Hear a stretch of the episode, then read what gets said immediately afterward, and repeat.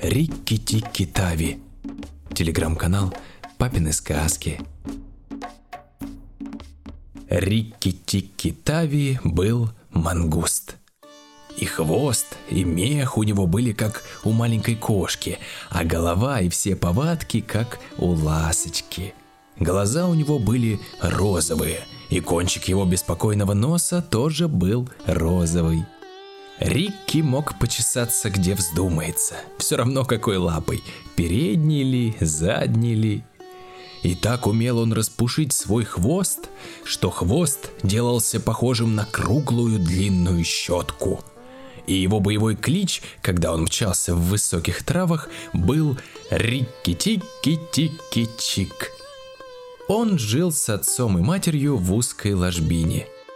Но однажды летом произошло наводнение, и вода понесла его вдоль придорожного рва. Он брыкался и барахтался как мог. Наконец, ему удалось ухватиться за плывущий пучок травы, и там он держался, пока не лишился сознания. Очнулся он на горячем припеке в саду, посередине дорожки, истерзанный и грязный, а какой-то мальчик в это время сказал «Мертвый мангуст, давай устроим похороны». «Нет», — сказала мальчику мать, «возьмем-ка его и обсушим, может быть он еще живой». Они внесли его в дом и какой-то большой человек взял его двумя пальцами и сказал, что он вовсе не мертвый, а только захлебнулся немножко. Тогда его завернули в вату и стали обогревать у огня. Он открыл глаза и чихнул. «А теперь», — сказал большой человек, — «не пугайте его, и мы поглядим, что он станет делать». Но нет на свете ничего труднее, как испугать мангуста, потому что он от носа до хвоста весь горит любопытством.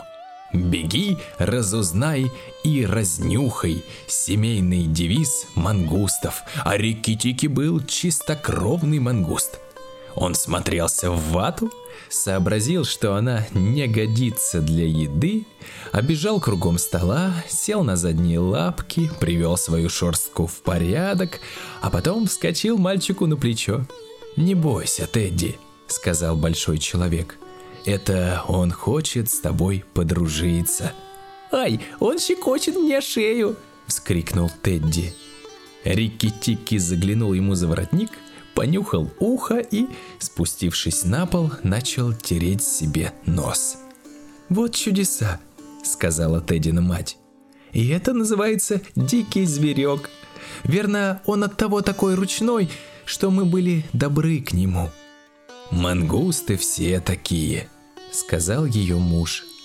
Если Тедди не станет поднимать его с полу за хвост и не вздумает сажать его в клетку, он поселится у нас и будет бегать по всему дому. Давайте-ка дадим ему чего-нибудь поесть. Они дали мангусту маленький кусочек сырого мяса. Мясо ему страшно понравилось. После завтрака он побежал на веранду, присел на солнышке и распушил свою шерстку, чтобы высушить ее до самых корней. И тотчас же ему стало лучше. В этом доме есть немало такого, что я должен разведать как можно скорее. Моим родителям за всю жизнь не случалось разведать столько. Останусь тут и разведаю все как есть. Думал Рикки-Тикки. Весь этот день он только и делал, что рыскал по всему дому. Он чуть не утонул в ванне, он сунулся носом в чернила и тотчас же после этого обжег себе нос о камин. Вечером он прибежал в Теддину спальню, чтобы проследить, как зажигаются керосиновые лампы – а когда Тедди улегся в постель, Рикки-Тики прикорнул возле него, но оказался беспокойным соседом, потому что при всяком шорохе вскакивал и настораживался, бежал разузнать, в чем дело. Отец с матерью зашли перед сном проведать своего спящего сына и увидели, что Рикки-Тики не спит, а сидит у него на подушке. «Ой, не нравится мне это», — сказала Теддина мать. А что, если он укусит ребенка? «Не бойся», — сказал отец. «Эта зверюшка защитит его лучше всякой собаки. Вот, например, если вползет змея. Но Теддина мать и думать не хотела о таких ужасах. К утреннему завтраку Рикки въехал на веранду верхом на Теддином плече. Ему дали банан и кусочек яйца. Он перебывал на коленях у всех, потому что хороший мангуст никогда не теряет надежды сделаться домашним мангустом – Каждый из них с детства мечтает о том, что он будет жить в человечьем доме и бегать из комнаты в комнату. После завтрака Рикки-Тики выбежал в сад, поглядеть, нет ли там чего замечательного. Сад был очень большой. Розы росли в нем огромные, каждый куст как беседка – и бамбуковые рощи, и апельсиновые деревья, и лимонные, и густые заросли высокой травы. Там было все. Рикки-тики даже облизнулся. «Неплохое место для охоты», — сказал он. И чуть только подумал об охоте, хвост у него раздулся, как круглая щетка — он быстро обежал всю окрестность, нюхнул здесь, нюхнул там, и вдруг до него донеслись из терновника чьи-то печальные голоса. Там, в терновнике, жили Дарзи, птица портной и его жена. У них было красивое гнездо. Они сшили его из двух большущих листьев тонкими волокнистыми прутиками и набили мягким пухом и хлопком – Гнездо качалось во все стороны, а они сидели на краю и громко плакали. «Что случилось?» – спросил Рикки-Тикки. «Большое несчастье», – ответил Дарзи. «Один из наших птенчиков вывалился вчера из гнезда и... Нак проглотил его». «Хм», – сказал Рикки-Тикки.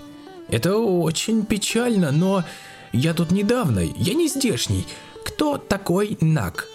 Дарзи и его жена юркнули в гнездо и ничего не ответили, потому что из-под куста послышалось негромкое шипение. Страшный холодный звук, который заставил Рикки-Тики отскочить назад на целых два фута. Потом из травы все выше и выше, вершок за вершком стала подниматься голова Нага, огромной черной кобры.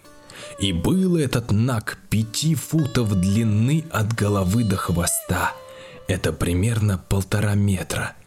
Когда треть его туловища поднялась над землей, он остановился и начал качаться, как одуванчик под ветром, и глянул на Рики-Тики своими злыми змеиными глазками, которые остаются всегда одинаковые, о чем бы ни думал Наг. «Ты спрашиваешь, кто такой Наг?» Смотри на меня и дрожи, потому что Нак — это я. И он раздул свой капюшон. Рикки стало страшно. Всего на минутку — Дольше одной минутки мангусты вообще никого не боятся. И хотя Рикки никогда не видал живой кобры, так как мать кормила его мертвыми, он хорошо понимал, что мангусты для того и существуют на свете, чтобы сражаться со змеями, побеждать их и есть. Это было известно и Нагу, и потому в глубине его холодного сердца был страх. «Ну так что?» – сказал Рикки-Тики, и хвост у него стал раздуваться опять. «Ты думаешь, если у тебя узор на спине, так ты имеешь право глотать птенчиков?» Нак думал в это время о другом и зорко вглядывался, не шевелится ли трава за спиной у Рикки. Он знал, что если в саду появились мангусты, значит и ему, и всему змеиному роду скоро придет конец. Но теперь ему нужно было усыпить внимание врага. Поэтому он чуть-чуть нагнул голову и, склонив ее на бок, сказал «Давай поговорим. Ведь птичьи яйца ты ешь, не правда ли? Почему бы мне не лакомиться птичками?» Сзади, сзади, оглянись!» Пел в это время Дарзи. Но Рикки Тикки хорошо понимал, что пялить глаза уже некогда. Он подпрыгнул как можно выше и внизу под собой увидел шипящую голову Нагайны, злой жены Нага. Она подкралась сзади, покуда Наг заговаривал ему зубы и хотела прикончить мангуста. Она от того и шипела, что Рикки ускользнул от нее – Подпрыгнувший Рикки бухнулся к ней прямо на спину, и, будь он постарше, он знал бы, что теперь самое время прокусить ее спину зубами. Один укус и готово. Но он боялся, как бы она не хлестнула его своим странным хвостом. Впрочем, он куснул ее, но не так сильно, как следовало, и тотчас же отскочил от извивов хвоста, оставив змею разъяренной и раненой. «Гадкий, гадкий Дарзи!» Сказал Нак и вытянулся вверх сколько мог, чтобы достать до гнезда. Но Дарзи нарочно построил свое гнездо так высоко, чтобы змеи не достали до него, и гнездо только качнулось на ветке. Рикки-Тики чувствовал, что глаза у него становятся все краснее и жарче.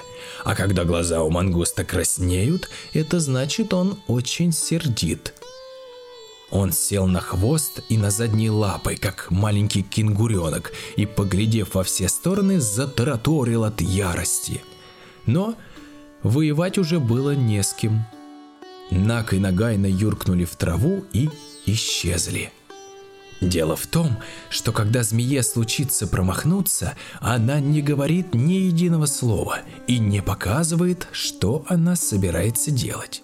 Рикки-Тики даже не пытался преследовать врагов, так как не был уверен, может ли справиться с обоими сразу.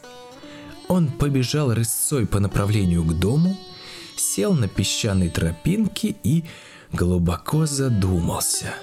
Да и было о чем. Когда тебе случится читать старые книги о разных животных, ты прочтешь, будто ужаленный змеей мангуст тотчас же убегает прочь и съедает какую-то травку, которая будто бы лечит его от укуса. Это неверно. Победа мангуста над коброй в быстроте его глаз и лап. У кобры укус, у мангуста прыжок. И так как никакому глазу не уследить за движением змеиной головы, когда она хочет ужалить, этот прыжок мангуста чудеснее всякой волшебной травы. Рикки Дики хорошо понимал, что он еще молодой и неопытный. Оттого ему было так радостно думать, что он изловчился увильнуть от нападения сзади. Он почувствовал большое уважение к себе, и когда по садовой дорожке подбежал к нему Тедди, он был не прочь позволить мальчугану погладить его. Но как раз в ту минуту, когда Тедди нагнулся над ним, что-то мелькнуло, извиваясь в пыли, и тоненький голосок произнес «Берегись, я смерть!» Это была Крайт, пыльно-серая змейка, которая любит валяться в песке. Жало у нее такое же ядовитое, как у кобры – но от того, что она маленькая и никто не замечает ее, она приносит людям еще больше вреда. Глаза у Рикки Тикки опять стали красные, и он, приплясывая, подбежал к Крайт той особенной неровной походкой в раскачку, которую унаследовал от своих прародителей. Походка может быть забавная, но очень удобная, потому что дает вам возможность сделать прыжок под каким угодно углом. А когда имеешь дело со змеями, это важнее всего – Поединок с Крайт был еще опаснее для Рикки, чем сражение с Нагом, потому что Крайт такая маленькая, такая юркая и ловкая змейка, что если только Рикки не вопьется в нее сзади с зубами чуть пониже головы, Крайт непременно ужалит его либо в глаз, либо в губу. И сейчас Рикки Тикитави предстояло еще более опасное сражение, чем прежде – Слушайте продолжение этой истории и еще много-много других сказок по ссылке в описании. Телеграм-канал «Папины сказки».